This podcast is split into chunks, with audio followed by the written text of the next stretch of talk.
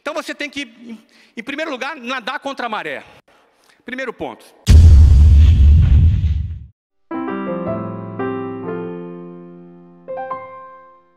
O que, que precisou acontecer para eu sair desse moleque da periferia tá, para uma condição muito privilegiada financeiramente? Eu quero falar de dinheiro por quê? Porque o dinheiro ele promove o quê?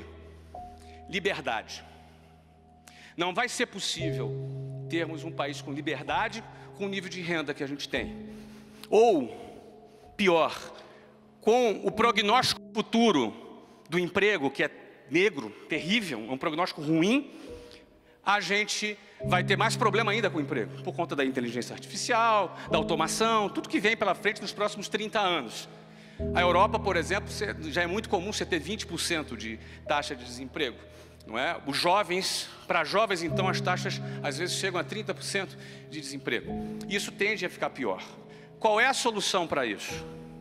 Que solução? A gente não sabe a solução definitiva, mas eu tenho certeza que o empreendedorismo é uma das soluções possíveis. Dessa, desse espaço entre eu começar a trabalhar até empreender, que me permitiu ter mobilidade social, quais são as barreiras que um cara que vem lá de baixo tem que enfrentar? Que barreiras são essas? Em primeiro lugar, uma barreira cultural. Cultural ou barra ideológica, e ou ideológica.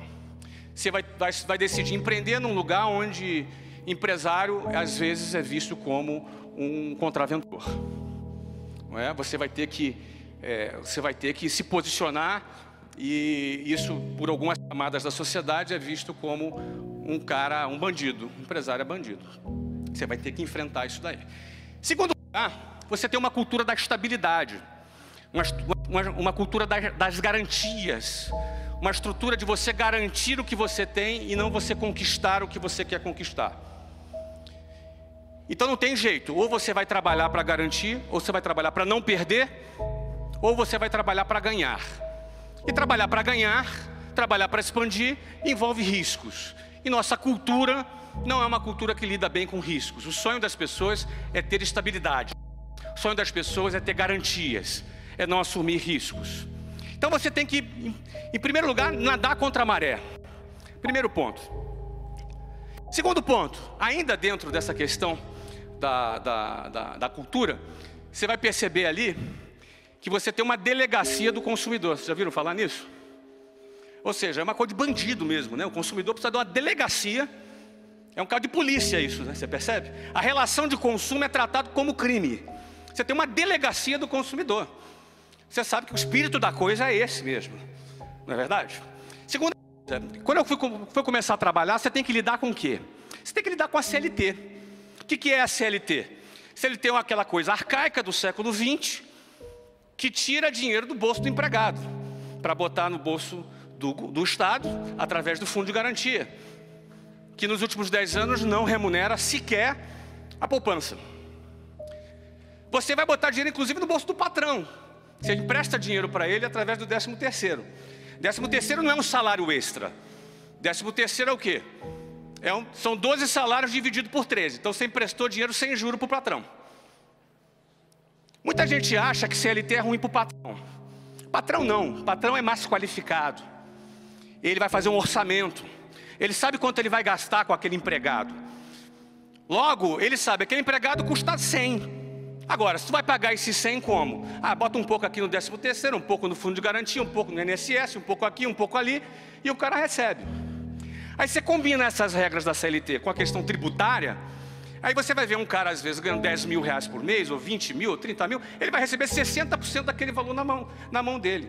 Os outros 40% vai se perder aí entre tributos e entre as outras coisas.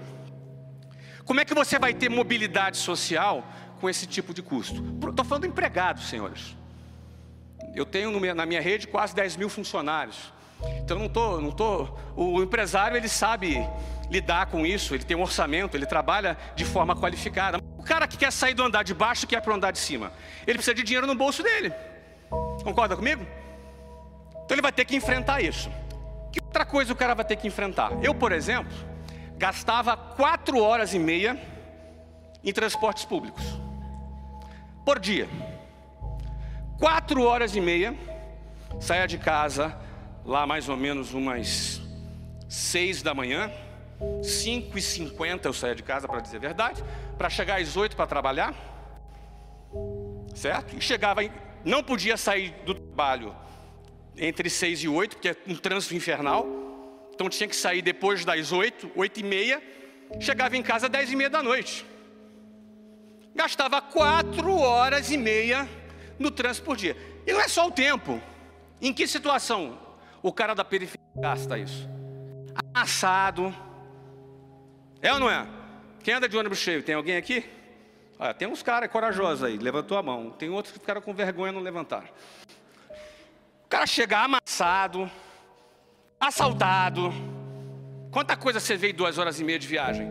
Quantas vezes em 40 graus no Rio de Janeiro o ônibus enguiçou, eu fui para a Avenida Brasil esperar o próximo e andei pendurado do lado de fora da porta do ônibus para ir para o centro do Rio de Janeiro. Ou então andando de trem, caminhando a 40 graus no meio dos trilhos do trem até a próxima estação porque avariou, porque deu pau no trem. Qual é o sentimento de quem está dentro daquele lugar amassado com oito pessoas por metro quadrado? É um sentimento de humilhação. É um sentimento de humilhação. Simples assim, de descaso, de abandono, para aqueles que de quatro em quatro anos aparecem com uma notícia boa. Então é isso, essa é a realidade de quem vive na periferia. E como é que esse cara, já tendo que lidar com essa situação, vai ter que lidar com a sua autoestima para poder lutar nesse, nessa selva para ter mobilidade social. Eu chegava lá na empresa às 8 horas da manhã, chegava o Antônio. Você sabe quem é o Antônio? O Antônio era o meu colega de trabalho que morava no Leblon. Ele chegava cheirosinho, bonitinho, com aquele terno bacana, e eu só tinha um, uma gravata e uma calça, e a camisa eu tinha, para não repetir, eu tinha uma branca e uma rosa. Aí eu, aí eu, aí eu botava um dia branca, outro dia rosa. Não é verdade? Chegava lá o Antônio. O Antônio chegava lá, descansadinho, sete e meia da manhã, estava tomando café da manhã. E eu já estava uma hora e meia no ônibus já. E aí ele chegou para trabalhar, para fazer o mesmo trabalho que eu. Só que acontece o seguinte: qual é a chance que tem esse cara? Duas: cair na conversa mole do vitimismo. Essa é a primeira possibilidade. É uma armadilha muito fácil do cara cair.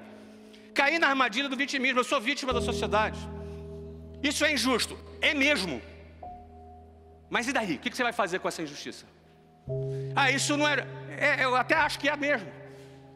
E a segunda possibilidade é o seguinte: olha, eu vou escalar o Everest descalço, sem casaco, mas vou chegar lá em cima. Essa é a segunda possibilidade.